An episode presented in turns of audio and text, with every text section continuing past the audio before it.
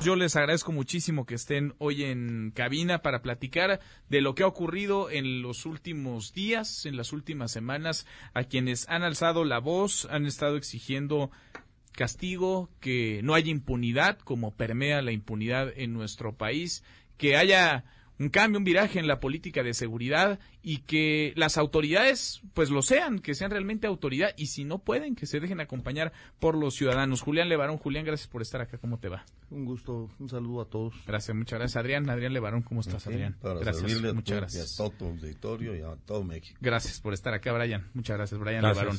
Muy buenas tardes. Vienen, Julián, regresando de Chilapa, Guerrero. ¿Qué vieron allá? Cuéntanos un poco el dolor que es indescriptible de perder a hijos, a seres queridos. En Chilapa hace un par de semanas calcinaron a 10 músicos. Chilapa ha sido nota porque también ahí, ante la desesperación, se armaron a menores de edad, a niñas, a jovencitos. ¿Qué vieron ustedes en Chilapa? Lo que yo fui fueron viudas ah, destrozadas por el dolor, por la pérdida de sus esposos y niños que perdieron a sus papás y gente de que tiene muchísimo miedo que nos mandó mensajes de apoyo en las redes sociales, pero que que no nos acompañaron porque están amenazados, especialmente el pueblo de los músicos. Y aún así algunas de las viudas y, y las hermanitas de los músicos sí nos acompañaron. O sea, ustedes los invitaron a que participaran y no, no pudieron llegar por amenazas. Algunos, eh, sí, hubo, hubo mucha, mucha gente que sí quería marchar con nosotros, pero pusieron un retén, algunas ardillas coloradas o no sé cómo les dicen los rojos o algo así. Este y están asusando a la pobre gente ahí. Los policías y, los políticos locales operan el, el crimen organizado y asesinan a cualquier persona impunemente en en, ah, en Chilapa. Digo, es, esto es la información que nos llegó por todas las personas que estuvieron ahí con nosotros. Ahora, no, no, es fácil, me imagino, para las autoridades recibirlos ahí. Tampoco es que ustedes vayan y pidan autorización ni permiso. Ustedes van, se meten, platican con las víctimas, pero a las autoridades, pues, a final de cuentas, les generan una situación y un problema. Cuando hay pues ya ni siquiera una separación, una diferencia entre quién es delincuente y quién es autoridad. Ya hay una mezcla en donde quizá la autoridad forma parte de la delincuencia o la delincuencia controla a la autoridad. Brian, ¿con qué sabor se quedan de lo que ven allá? No, hay que ni poner la, la palabra quizá, está comprobado.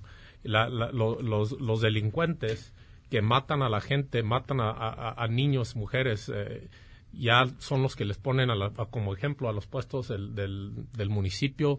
Yo creo que uno es diputado del estado o del, de la zona. O sea, eh, en vez de castigarlos, los ponen como líderes sociales. ¿Qué, qué mensaje estamos mandando a, la gente cuando hacemos eso? Eso es algo increíble.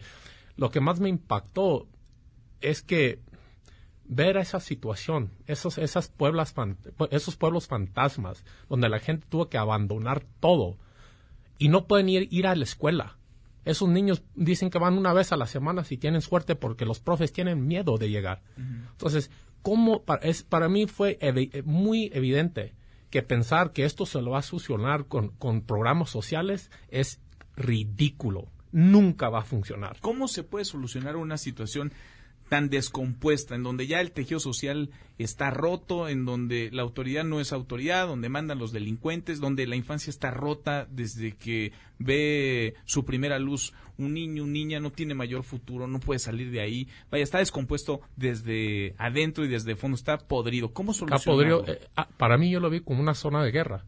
El que el presidente no quiere entrar a la guerra con los narcos. El problema es que el guerra ya existe, la guerra ya existe, pero es entre gente humilde que no se puede defender y estos este crimen organizado que básicamente los tiene amenazados todos los días. Si yo fuera, si fuera mi decisión, yo veo la única forma que puedes limpiar esto es mandar elementos, mandar Guardia Nacional, mandar policías para limpiar la zona, porque la gente no tiene ni dónde, a quién reportar, a quién, a quién hacer este la demanda.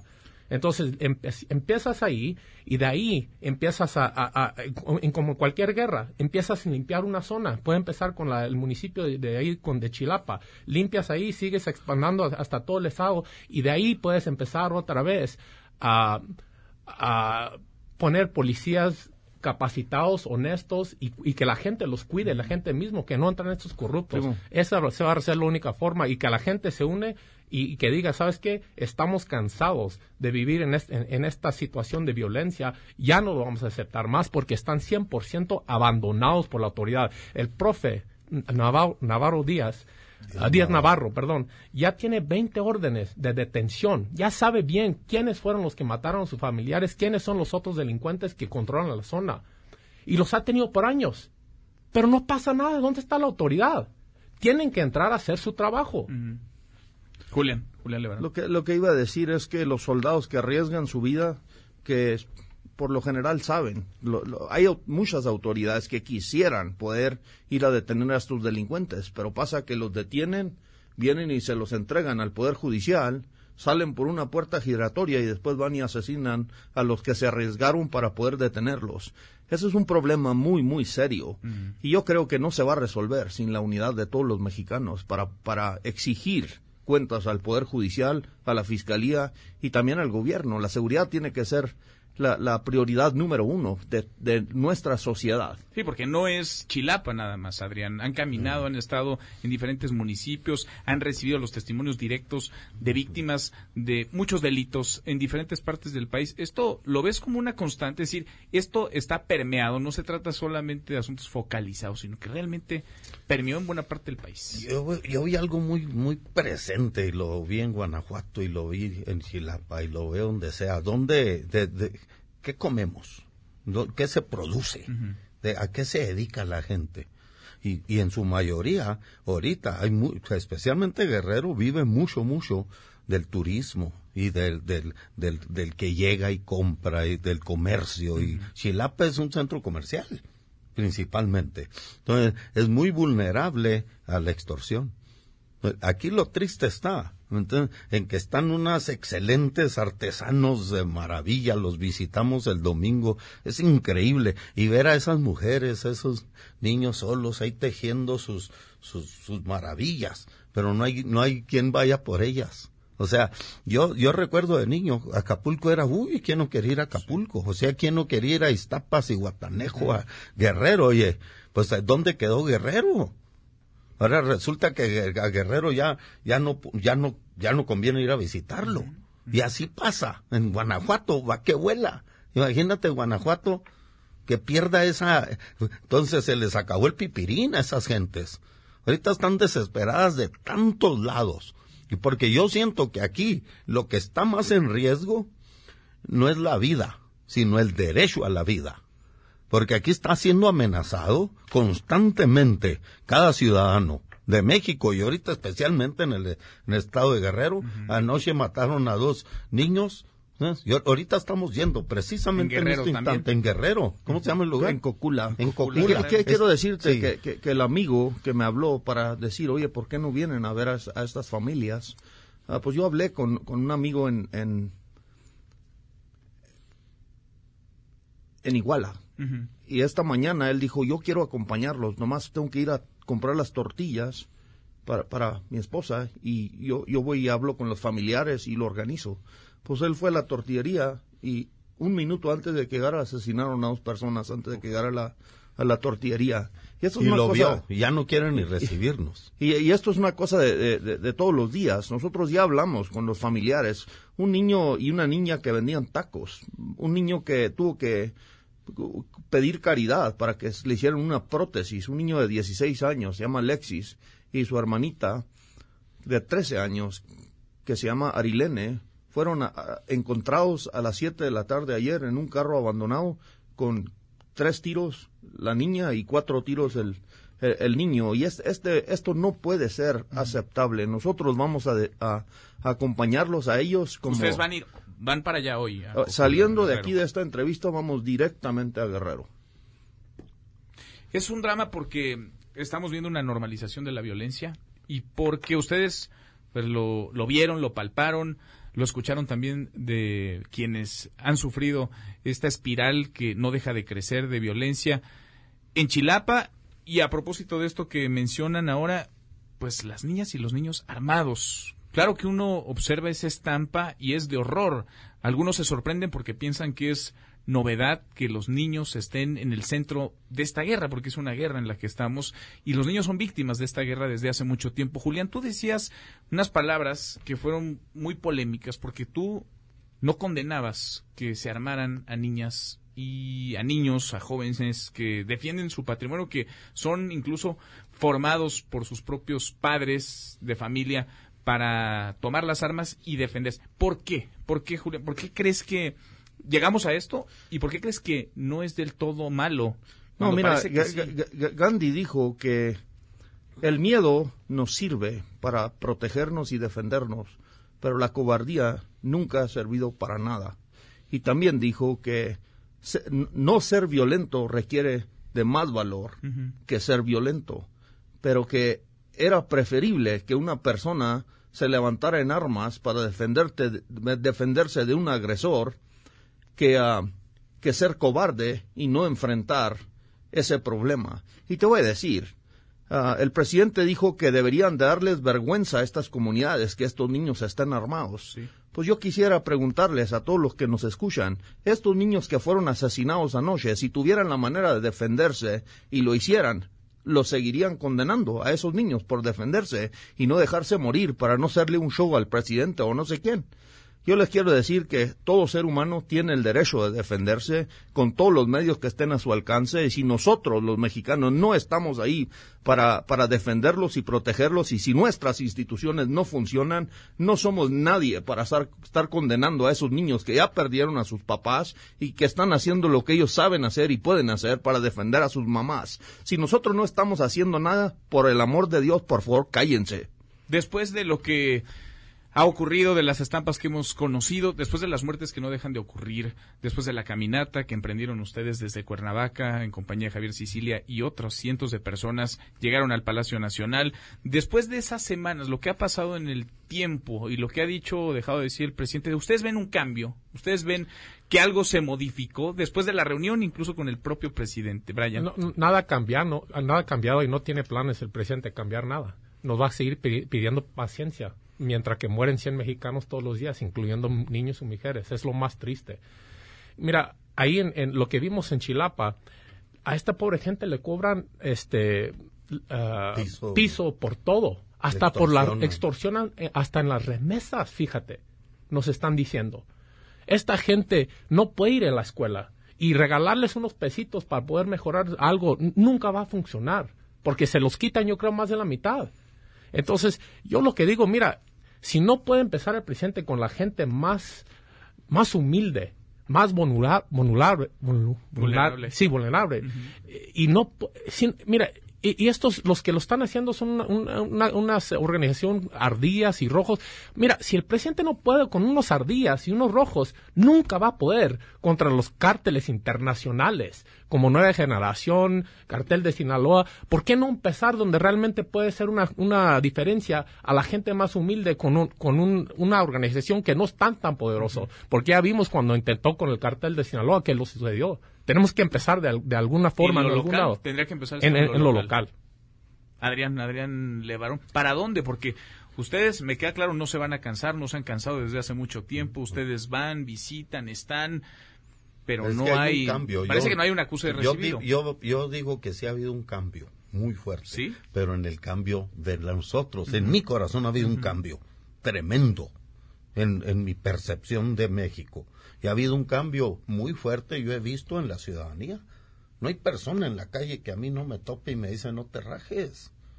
Tú eres una voz, tú, tú habla por ellos. Yo sí sentí que estaba hablando por esas viudas y esos huérfanos. Y ese, y ese pueblo, ¿eh? Ese pueblo de hambre, de progreso, de volver a ser lo que era. Yo sí lo siento, ¿eh? Hay un cambio. En ese, yo le estoy apostando a ese cambio. Yo le estoy apostando a ese mexicano, a ese mexicano que, que por eso estamos nosotros aquí. ¿Tú crees que nos gusta estar aquí? Preferiríamos tal vez estar en miles de cosas, pero hace dos horas no sabíamos que íbamos a Guerrero. Imagínate, así de tremendo está este problema. Necesitamos estar, pero al alba. Y eh, ¿sabes qué estamos tratando de hacer? crear un precedente importantísimo de lo que sigue. Y lo que sigue es que las redes sociales nos ayuden increíblemente a que vayamos a ver qué pasó. ¿Qué pasó en Iguala? ¿Qué pasó en esos pueblos? Porque de eso se trata. Nosotros nomás estamos creando un precedente que creo que va a ser un, turning point, un parteaguas en lo que sigue para nuestra nación. Y eso es lo que sí yo veo y yo por eso estoy aquí. No, no está nada cómodo, pero eso es, es, yo agarro la energía. Me dice, vamos, me dice Julián, yo voy, le digo, si tú percibes que ahí es importante, yo quiero estar ahí donde estamos trascendiendo y para México. nosotros eh, vivimos en una comunidad muy pequeña y somos muy débiles. Individualmente todos somos muy débiles en frente de este dragón que, se que deja cruces en todos lados. Y, yo creo que la única forma de vencerlo es con la unidad. Y los partidos nos dividen entre nosotros y son partidos muchas veces los que operan la delincuencia organizada o sus representantes localmente. Aunque dicen las propias autoridades que ya las fiscalías son autónomas y que los jueces nada tienen que ver con los tiempos políticos y electorales. Ya se está rajando. Dice hoy Alejandro Manero que él no se va, que lo han querido renunciar, enfermar, pero que él está. Pero les pregunto, hablemos de un caso en firme que ustedes, vaya, por desgracia, conocen de primera mano. El asesinato de nueve integrantes en Bavispe, Sonora, de las familias Levarón, Langford, Miller. ¿Cómo va el, la indagatoria, la investigación? ¿Cuántos detenidos, cuántos procesados por homicidio de nueve personas? Ni uno, ni uno, por homicidio. Lo que pasa es que los, los pescan por sospechosos y sí, no nomás sospechosos, ellos sí estuvieron involucrados. Y yo sí creo que eventualmente, si, si algo cambia, sí se les va a procesar por homicidio. Pero ahorita nosotros estuvimos en la FBI, precisamente, fíjate, el lunes estábamos ahí y ahora estábamos en Guerrero y también nos dicen la cosa va avanzando y, y, cálmenle poquito y lo que sea y nosotros sí, pero yo, nosotros estamos cubriendo muchos frentes, ¿eh? muchos frentes. Pero el Julián, eh, Brian trae uno, Julián trae otro y otro y otro, es increíble lo que los frentes que estamos enfrentando para poder decirle a México sí estamos trabajando, por eso damos la cara. Julián, Julián yo, yo, yo creo que yo creo que sabemos todos los mexicanos que el pasado no, no se puede cambiar. Digo, ¿qué, tipo de justicia es de la que están hablando? A lo mejor un dinero o algo así, pero nadie va a reparar el daño de estas viudas y de nuestra familia y de todas las víctimas de la violencia. Nosotros lo que queremos construir es exactamente lo opuesto de un partido político el, el político le miente a la comunidad para dividir a la comunidad, para buscar cómo se van a fregar a la gente. Lo que nosotros necesitamos para enfrentar la, a la violencia es hablar con la verdad, eh, para unir, para, para, para unirnos en todo el país para poder ser poderosos en esa unión, porque estas divisiones son las que en realidad nos, nos están matando. Y, y, que haya, porque sí es importante, vaya, lo pasado, pues sí, por desgracia, ya no se puede cambiar. Lo que sí se puede garantizar es que no haya impunidad y que no haya repetición. Yo, yo veo y cuando dices, Adrián, que no hay un solo detenido por homicidio, en un caso que desde hace tres meses está en la opinión pública, en las y el mundo tiene que saber, México tiene que saber que está en peligro que nadie vaya. Están siendo procesados, vinculados a proceso por X o X, por crimen organizado. Yo sí creo algo mucho, muy fuerte, que el crimen organizado está bastante organizado. Pues parece, ser que los desorganizados es la justicia. Parece, la sociedad. la, sociedad. Que está más organizado el crimen que las autoridades. Bastante más organizado, es lo triste. Para mí lo que he sentido que estos niños que vamos a ir a visitar sus familias representan nada más un, otro número para el gobierno.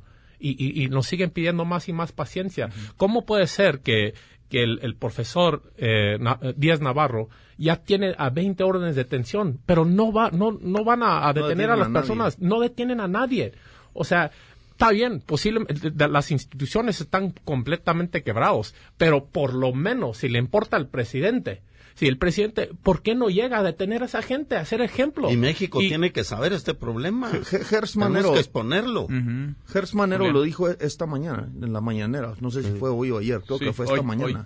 Dijo, si a mí no me dan los instrumentos de, legislación que yo necesito, yo no tengo manera de, de detener al crimen. Y parece que toda nuestra sociedad nomás estamos diciendo, bueno, pues a lo mejor en las siguientes elecciones va a llegar alguien a salvarnos. Lo que estamos diciendo aquí nosotros es que nosotros vamos a dar la cara con esa familia porque nosotros necesitamos ayuda de todo el país para el problema que tenemos en Chihuahua. Y si nosotros no estamos dispuestos a ir a, a Guerrero, a estar con esa familia, a decir, esto nosotros estamos diciendo desde aquí, que es absolutamente intolerable y que nuestro país va a ser destruido si no ponemos toda la atención necesitamos, a los niños. Necesitamos a Guanajuato en Chihuahua, necesitamos a Guerrero en Chihuahua. Por eso estamos aquí, los necesitamos en Sonora, porque allá la cosa también está bien cabrona realmente, no yo veo lo que dices de los niños. ¿Quién tiene la culpa? Ningún padre quiere ver armado a su hijo. Los que realmente tienen la culpa son cada uno de nosotros, porque lo hemos permitido.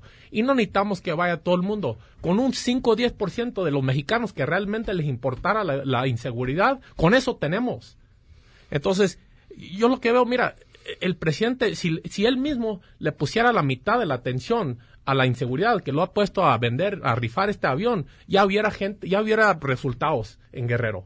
Ese es el problema. Nos sigue eh, distrayendo en cosas que no importan nada y nos sigue pidiendo paciencia cuando realmente debe estar llegando él. Hubiera llegado él antes de nosotros a saber que están estos órdenes de, aprehensión y hubiera eh, detenido a esa gente. Y si no, es porque no le importa y que son nada más otros números para él y nada más le, importa este, mantener el poder y a ver qué, qué no sé, no sé qué le importa, porque aquí no hay resultados. Dale, no sabemos. Qué duro, ¿eh? qué duro, porque así está, el, así está el panorama, así el país, que lo han caminado ustedes y lo seguirán caminando. Buen viaje a Cocula, gracias a los tres por estar acá. Julián, muchas gracias. Gracias a ustedes, por favor, acompáñanos en sus oraciones. Que Dios los bendiga. Nosotros creemos en Dios y creemos en el poder de la oración por favor oren por esos niños y sus familias porque están sufriendo lo que no le deseamos a ningún padre. Que Dios nos bendiga en este día a todos. ¿eh? Adrián, gracias. Brian, muchas gracias. Brian, Adrián, Julián Levano, muchas gracias a los tres. Mesa para todos.